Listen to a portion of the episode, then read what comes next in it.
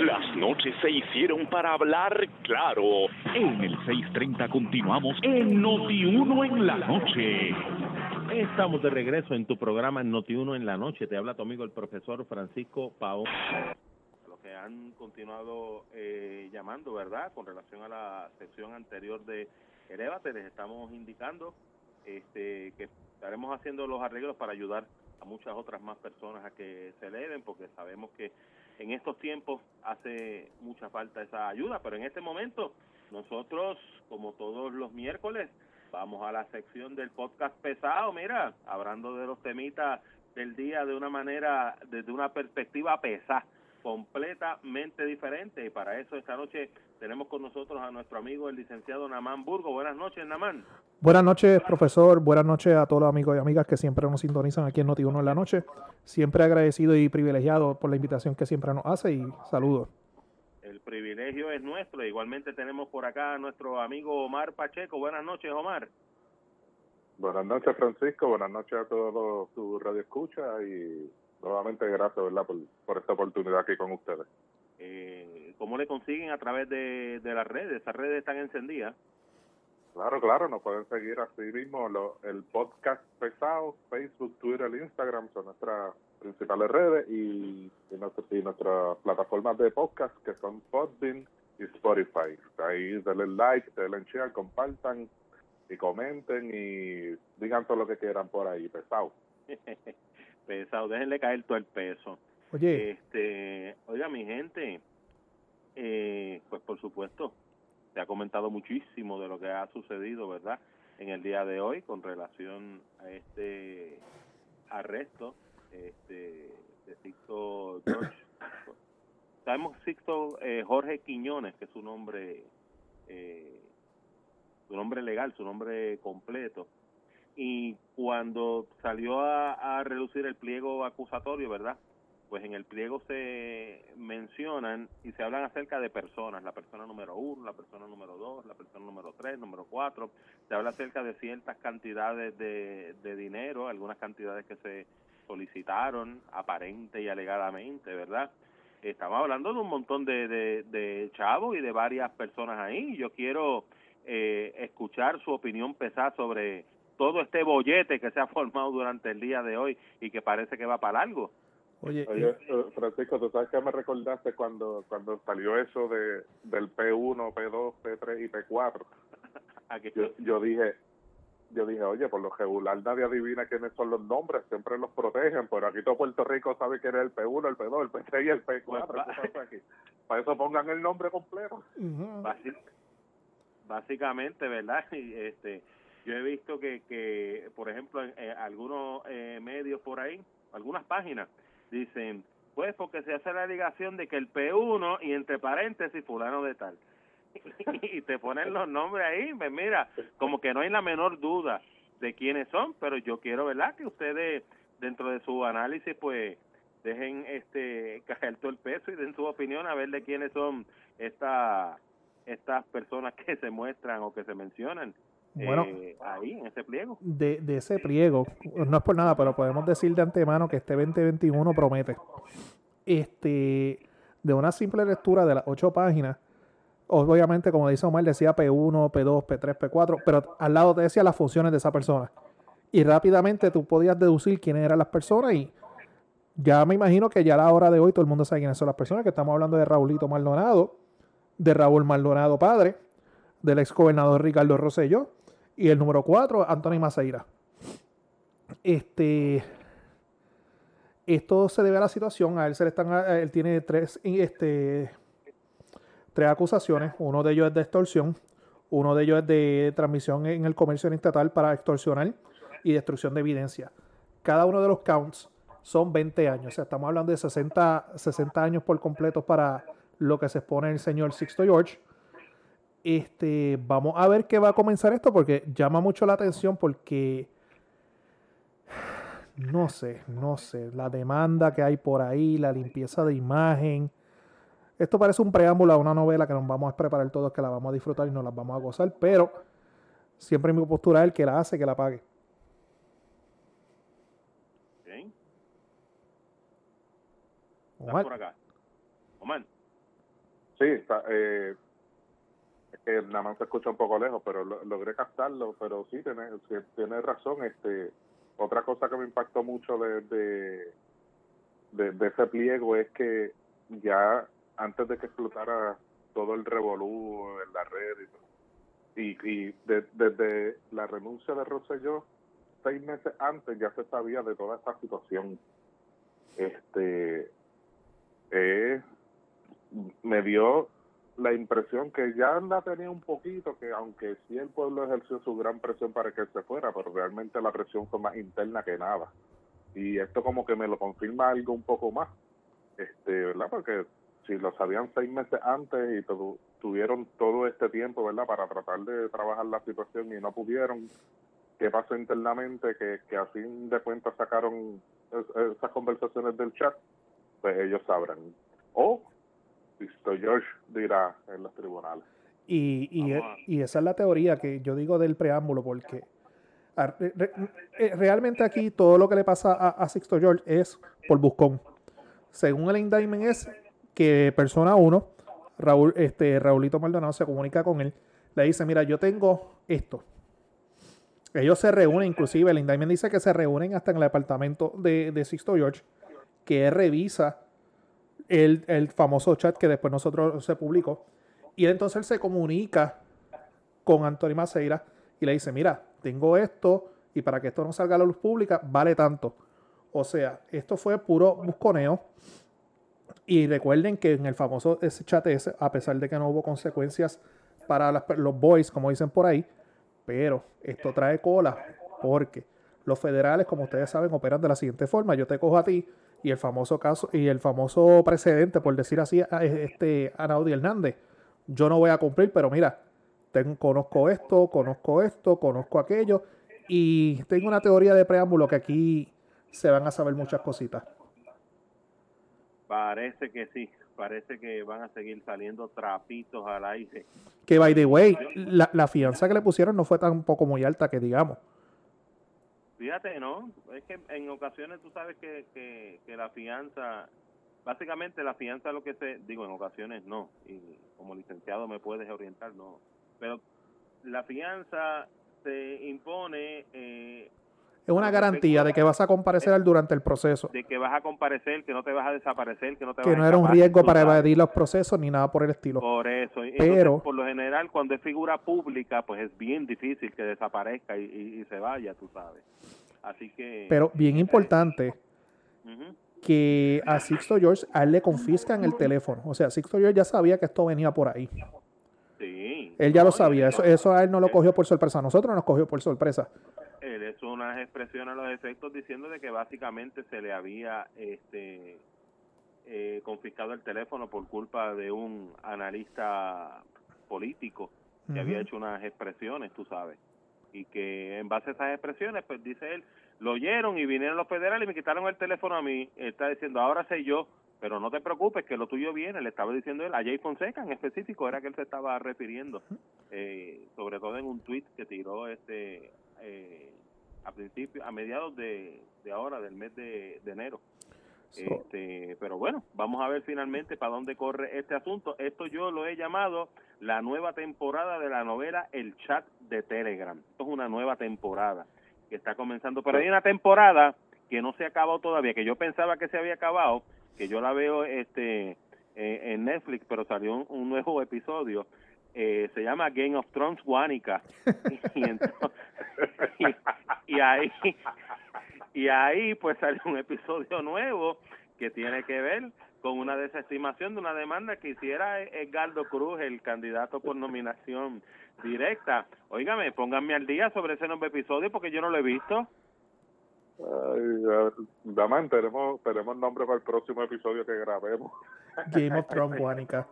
Este, Omar, tú eres nuestro insider ahí. Tire para adelante. Mano, aquí no, no tengo mucho que abundar eh, eh, en esto, solamente que eso que se desestimó fue algo que, que Edgardo Cruz radicó el 5 de enero, si mal 5 no me de enero. equivoco la fecha. Sí, el 5 de enero. 5 de enero. Son dos 5 casos. De, 5 de enero, 22, 22 votos. Este que, nada, que, se tornó académico porque eh, esas situaciones se atendieron, ¿verdad? Según eh, las decisiones, ¿verdad? Posteriores al 5 de enero de, tomadas por el presidente de la Comisión Estatal de Elecciones y allí entonces lo legal entra a mano. ok, este, bien importante porque, y quiero hacer este paréntesis, quiero agradecer a, a los pesaditos que nos siguen a través de las redes sociales, porque si, han, si existe un medio que ha cubierto de cerca y de forma este, transparente toda la situación de Guánica, pues hemos sido nosotros. O sea, muchos medios lo han cogido hasta, inclusive hasta de chiste y de relajo y se han servido la cuchara con ellos y han seguido de paso. Bien importante porque ayer vi que, que sobre la desestimación de, del caso, obviamente pues la prensa quiere ser amarillista, pone el titular que desestiman el caso, pero bien importante, el señor Edgardo Cruz tiene dos casos presentados. Uno lo presentó el 5 de enero y el otro lo presentó el 15 de enero. Y hay otra demanda presentada que se presentó el lunes, que la presentó Ismael Titi Rodríguez, que de eso vamos también a hablar ahora. La primera demanda del 5 de enero lo que, lo que, solicitaba el señor Edgardo Cruz es que a él se le convalidaran o se le validaran una X cantidad de votos que Omar hace referencia. Ya esa, situación se volvió académica por la opinión del Tribunal Supremo. Lo que queda pendiente es el segundo caso que él presentó el 15. Recuerden bien importante que el 5 de enero es que emite la certificación para Ismael Titi Rodríguez juramental como la persona que prevaleció y eh, ahí es que entonces, conforme a la ley, él juramenta. Él tiene 10 días para poder impugnar esa candidatura. Por eso es que cuando ocurre la situación del 15, él presenta una, una demanda de impugnación que como recordarán la presentó primero en el Tribunal Supremo, el Tribunal Supremo le dijo que no, lo volvió al Tribunal de Primera Instancia, el Tribunal de Primera Instancia celebró una vista el pasado lunes argumentativa al respecto. ¿Qué es lo que le está solicitando en, esa segunda demanda? Que la ley electoral no le, no le permite o no le faculta al presidente de la Comisión Estatal de Elecciones, si él emitió una certificación, quitársela y dársela a otro. No, existe el proceso de impugnación y tiene que llevarlo a cabo, pues como en este caso, la persona con interés, que el señor Edgardo Cruz. En esa demanda, lo que está solicitando es, a mí se metió una certificación, que ya nosotros hemos hablado de ellos, de ellos que no lo certifica como candidato que prevaleció, sino que el, más, el que más votos sacó. Y eso en la semana pasada nosotros abundamos sobre eso, como él no sé si puede abundar sobre eso ya mismito. Y él lo que está solicitando es impugnar la, certificación de, de Ismael Titi Rodríguez y que me validen la que él tiene. En la demanda que presentó el mismo lunes, que tomó por sorpresa al juez que estaba presidiendo la vista, eh, Titi Rodríguez lo que está solicitando es que se invalide la certificación que se le dio a Edgardo Cruz porque no se cumplió con el proceso, con, la, con el dictamen del Tribunal Supremo respecto a los votos que estaban en controversia. Porque ese es el famoso alegato de que ya hay unas certificaciones emitidas firmadas donde ya las actas están cuadradas y que no habían papeletas por adjudicar. Y ahí es que sucede lo que sucedió el pasado 14 por la noche, ya 15 por la madrugada, que nosotros hablamos de eso aquí también, donde aparecen otras papeletas adicionales que no estaban este, alegadamente contabilizadas. Y eso es lo que se está solicitando. Se solicitó en esa vista consolidar ambas demandas, pero el tribunal lo denegó. O sea, ambos casos se están viendo este proceso aparte. Ya la vista sobre Edgardo Cruz se vio este pasado lunes, quedó sometida a las alegaciones de las partes. La, demanda que se presentó a Ismael Tito Rodríguez todavía entiendo que no la, presentaron el lunes, la, la, Edgardo Cruz no la ha contestado, pero vamos a ver si baja un, ruling antes del sábado, porque ya acá en el área azul, Edgardo Cruz ha anunciado con bombo y platillo de que él va a estar haciendo su, su actividad de juramentación porque él confía de que va a prevalecer. Veremos a ver. Y este sería el sábado, de lo cual ya se le ha preguntado si no baja la sentencia de aquí al sábado, pues entonces él va a posponer la actividad. Ahora bien, hay que ver qué sucede también con el caso de Ismael Titi Rodríguez. Vamos a ver qué sucede Omar. con... Omar, ¿estás por aquí? Omar. Estoy por aquí, estoy por aquí. Oh. Se me frizó el teléfono. Ah. Bien, bien. Este, sí, este, prácticamente nada más explicó todo allí lo, lo legal. No, no hay mucho ya electoralmente que decir que no haya sido lo que hayamos explicado anteriormente. Sería cuestión ya de, de esperar por, por los tribunales que tendrán la última palabra allí en Game of Thrones, Guanica. Oigan, hablando de última palabra, vamos a montarnos rápidamente en el avioncito. Vamos a llegarle allí a la nación americana. ¿Piensan ustedes y ven este que prospere el impeachment presentado contra Donald Trump y que esto le pudiera de alguna manera u otra en términos políticos beneficiar, convertirlo como, como quien dice, en, un mártir para sus seguidores y que pudiera incluso hasta tener una oportunidad para volver este aspirar a la presidencia en el próximo cuatrenio. ¿Cuáles son mm, mm. sus opiniones al respecto? Ya hoy ya se dio el primer contronazo y de esa que el Partido Republicano cuestionó la, la constitucionalidad del proceso. Y eso va a ser la guerra, que ya eso, lo que se vio hoy por el senador Paul Ryan, que fue la persona que lo llevó a cabo, y Mitch McConnell que, lo vaqueó. Esa va a ser la controversia y nosotros en el podcast que grabamos el pasado lunes lo estuvimos discutiendo. El proceso del impeachment y la constitución es bastante clara y cualquiera, pues mira, búsquela, la puede leer. El proceso del impeachment es para poder tú residenciar o sacar de oficina al presidente de los Estados Unidos. Al momento que nosotros estamos aquí hablando, el presidente de los Estados Unidos no es Donald Trump, es Joe Biden. O sea, ya él es un expresidente. Y si nos vamos a la interpretación, al texto de lo que dicta la constitución de los Estados Unidos de América, es claramente al presidente. Él no es el presidente. Y eso es lo que se está buscando. Bien importante aquí.